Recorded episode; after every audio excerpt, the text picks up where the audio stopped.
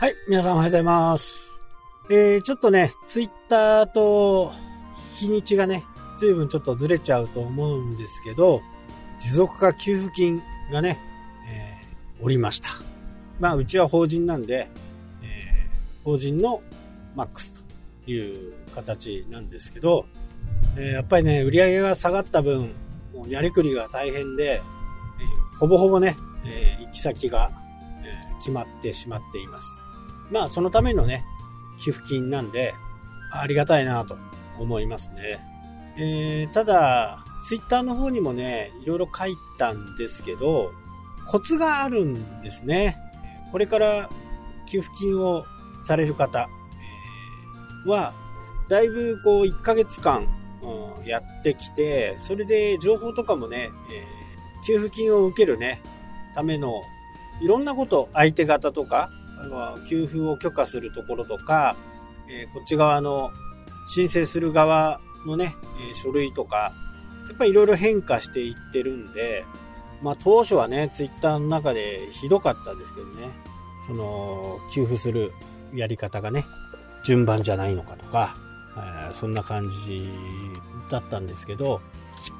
まあだいぶ給付されるようになってね、えー、ツイッターの方も落ち着いてきたのかな、というふうに思います。まずですね、え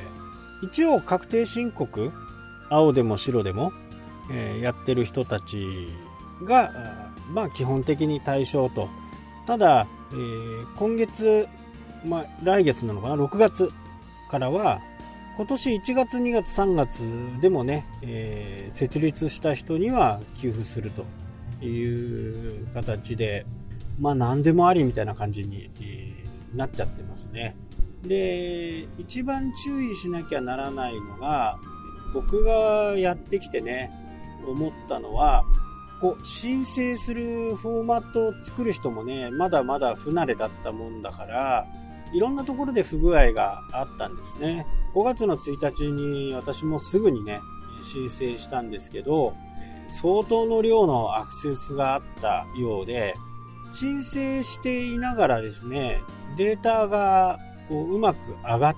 らないと。僕の場合はね、PDF が全滅でしたね。PDF が全滅で、でもそれ申請し終わってしまうと、もう何も変えることができないんですね。なので、えー、必ず最後の確認するときに表示をしてみる。画面の表示をしてみるっていうことが結構大切ですね。そこでもし、えー、アップロードされてないようであれば、もう一度戻って、そこの書類をアップすると。表示するっていうところを押すとですね、すぐあの、表示されますんで、そこは必ず確認することがね、いいかなと思う。えー、よくあるのが、あとはね、売上台帳ですね。売上ですね。まあ、ものにもよるんでしょうけど、大抵の人は対象月、例えば3月だったら3月1日から3月28、9までの日付を入れるワークシート、まあ表計算ね。それに入れて、で、例えば1件しか入金がなかった。で、入金だけじゃなくって、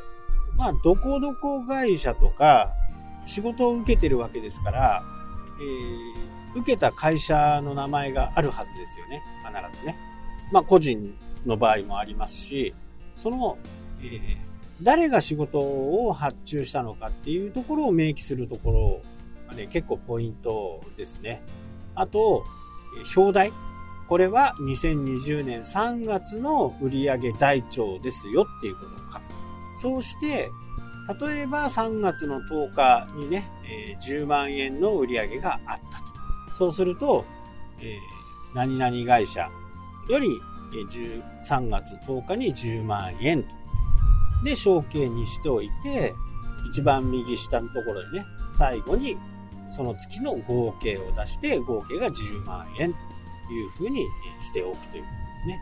そうすると、あの、問題はね、多分ないと。うちもね、え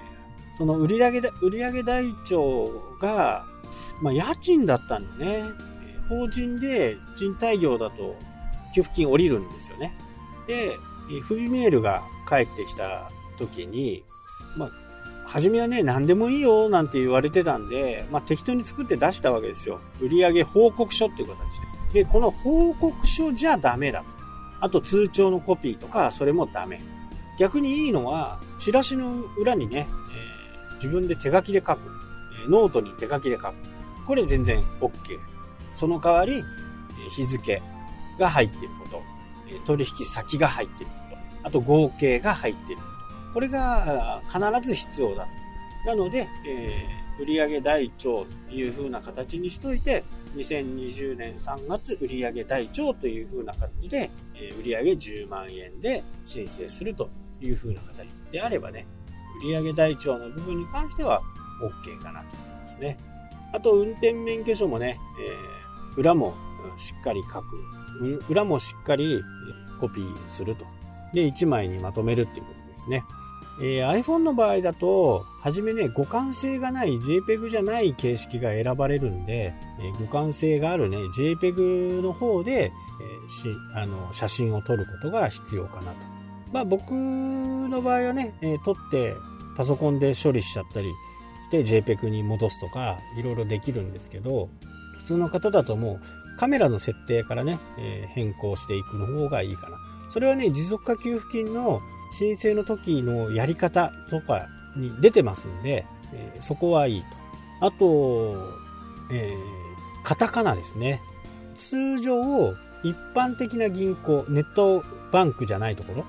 ろの、えー、カタカナで入れるときに、これ結構時間がかかるのが、えー、うちの場合、えー、丸章と言うんですけど、えー、死はね、普通の死ですよね。よがね、小さいよ普通はね、小さいよなんですけど、ま、丸しようだから、小さいよなんですけど、ネットバンクの場合は、小さいよがね、入力されるんですよね。通帳に。でも、一般的な銀行だと、小さいよっていうのがないんですよ。大きいよになっちゃうんですね。で、ここで実際に送る場、え、実際に申請するのと、口座の方の小さいよとだから一致しないって多分出てきちゃう可能性が高いんですよね。なので、えー、いろいろ友達とかね、周り経営者の人に聞いたら、聞いてですね、まあ自分で判断したんですけど、あれなんですよね。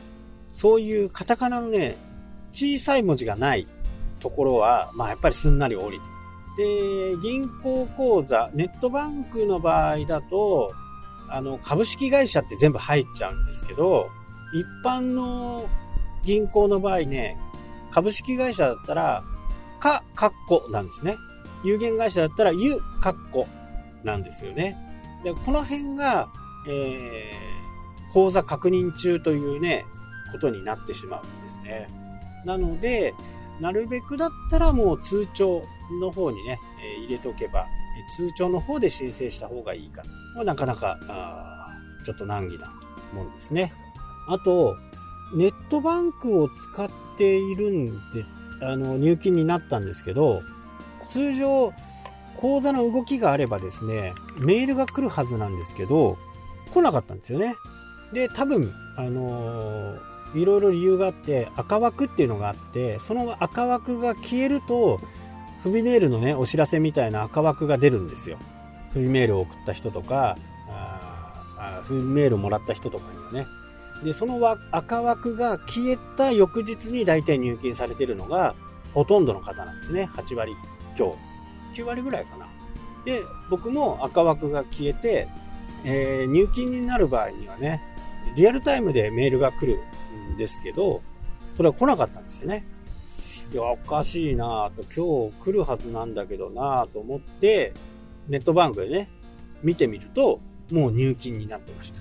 なので、メールがね、行ってないみたいなね、来てないみたいな感じになるんで、大抵フルメールが来てから今までの総合すると10日。10日後にね、大体何かしらのアクションがあると。で10日経たないうちは何にもしん、あの順番を待ってる状態になってしまってるような気がします。なのでね、え10日を待って、えー、まあ、フリーメールがね、来てれば全然問題ないというふうに思ってください。はい、というわけでね、今日はこの辺で終わりたいと思います。それではまた。したっけ？